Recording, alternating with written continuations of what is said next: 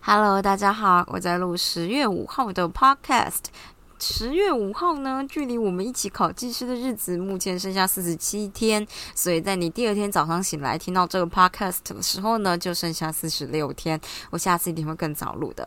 今天之所以会这么晚呢，就是因为我在嗯大概十点多的时候看了一部 Netflix 新上映的一个纪录片，然后它好像是叫做什么。类似就是一个邻居好爸爸吧，这样的一个纪录片，这样反正就是一个犯罪啊，美国杀人档案，Episode One，邻居好爸爸，这样，反正我就看了，然后因为他呃整体而言剪辑的手法，就是他会照着时间走，然后所有的细节 detail 都是随着时间发现点的时间才加进来，所以。呃，我觉得还蛮好看的。当然，后面可能因为时间的关系，所以在后面，呃，犯人被定罪的时候，得到的资讯比较少。但在前期的时候，他可能就是会用一些你找得到的，比如说社群网站啊这种的，或是嗯他们的手机的对话讯息，告诉你整个过程发展的经过，所以就有一点悬疑。当然，有空也可以看看这样子。那因为今天有点晚，所以呢。嗯我今天就不特别念。不过呢，我就想到了关于我最近身边的人呢，都在为自己的职场有点小烦恼。然后就想到我之前在呃之前在做计划的时候呢，我特地买了一本叫做《好主管就该学的不伤感情责骂术》，因为那个时候带学妹，但学妹就是呃状态。也不是状态，就是他可能没有学过，然后我不知道怎么样跟他说，然后或是督促他，所以我就买了这本书。其实我到最后连看都没有看，但是我今天为了大家把它翻开来了，所以呢，跟大家分享一个，其实蛮多都蛮懒的，不过。这边有一个，他说九个高明的责备技巧，打造超高效的团队。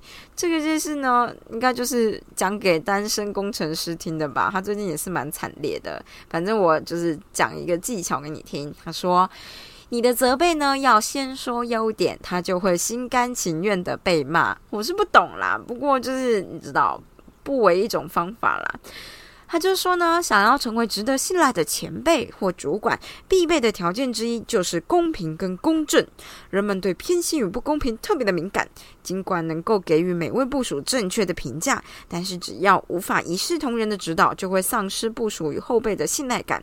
因此，必须格外的留意平常对待部署的方式跟用词遣词，避免让他感觉不平等、不公平。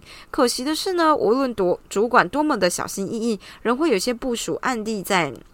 就在暗地里面愤愤不平，认为主管总是对我比较严格，主管都偏心某位同事。所以，好的主管，请记得留意部署的优点。那么，该怎么做才好呢？想要一视同仁，更正确的来说是想要让大家感觉一视同仁。所以，重点是感觉要一视同仁，就必须能够说出所有部署的优点。因为能说出所有部署的优点，就等于你平常有在仔细观察、关心每个部署，所以就会等于公公平跟公正的主管。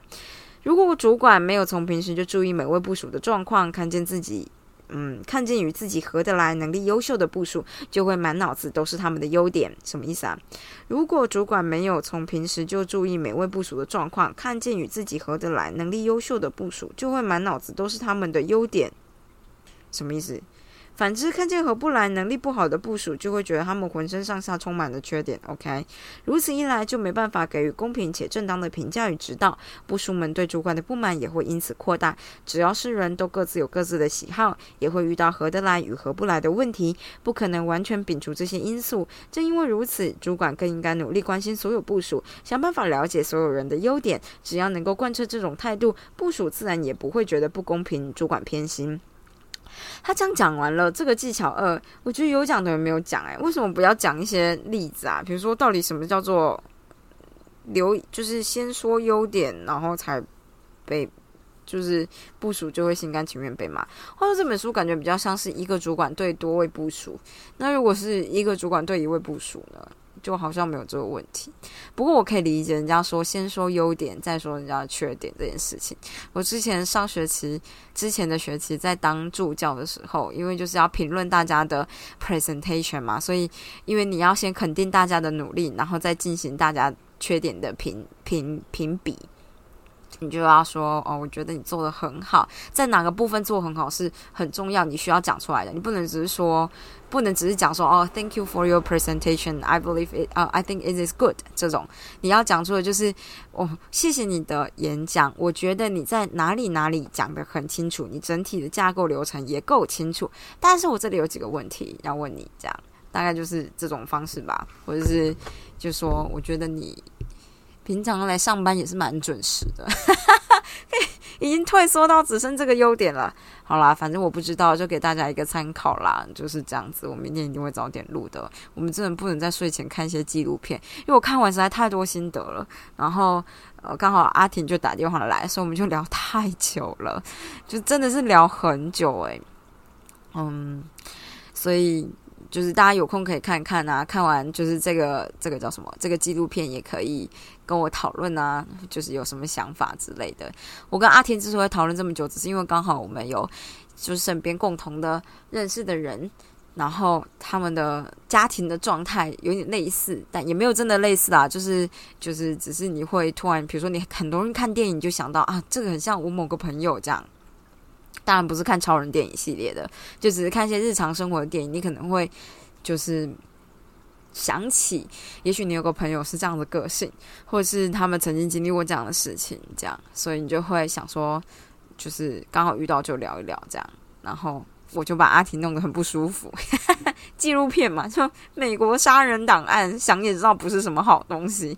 然后他就呈现一个，嗯，我觉得不行这样。然后就想说，啊，嗯，抱歉，我就是就是。聊一下，这样，反正就是这个样子。好的，你知道，我们其实距离四十五天剩下一点点时间，是不是？其实今天就四十五，没有，今天是四十六。嗯，四十五天就有三个十五天的感觉，三个十五天又觉得很长，十五天又是两个礼拜的感觉，所以我就觉得 OK，还还有很多个礼拜呢，是不是？大家就是真的不要放弃，因为我就觉得，嗯，我。虽然每天有稍微念一点，可是就是我很久没有念名曲了，就是曲到水里选。然后我今天做题目的时候就觉得，干这什么东西，我真的完全又忘记了。所以就是每天摸一点摸一点还是有差的，因为我每天摸一点流利，流利到现在就是一个比较清楚的状态，这样。那大家也不要放弃生活中的其他小确幸，我们就是台湾人嘛，喜欢小确幸，所以心情不好的时候就走一些小确幸，不要给自己太大的压力，就只能这么说了。所以每天十五分钟并不为过啊，但你要是觉得十五分钟真的很多，那你就念十十分钟嘛，十分钟有有就是还是有，五分钟有也还是有，你想想看，说不定就真的这么刚好给你蒙对啊，就这一题或者这个小小的观念，你不一定要全部写会这一题，你可能就只要写出这个名字这样。那你可能就会得到两分，这样其实也就赚了吧，就是你五分钟赚两分呢，干他妈超爽的。好了，这是个励志的喊话而已，那就是这样子喽，大家明天再见，拜拜。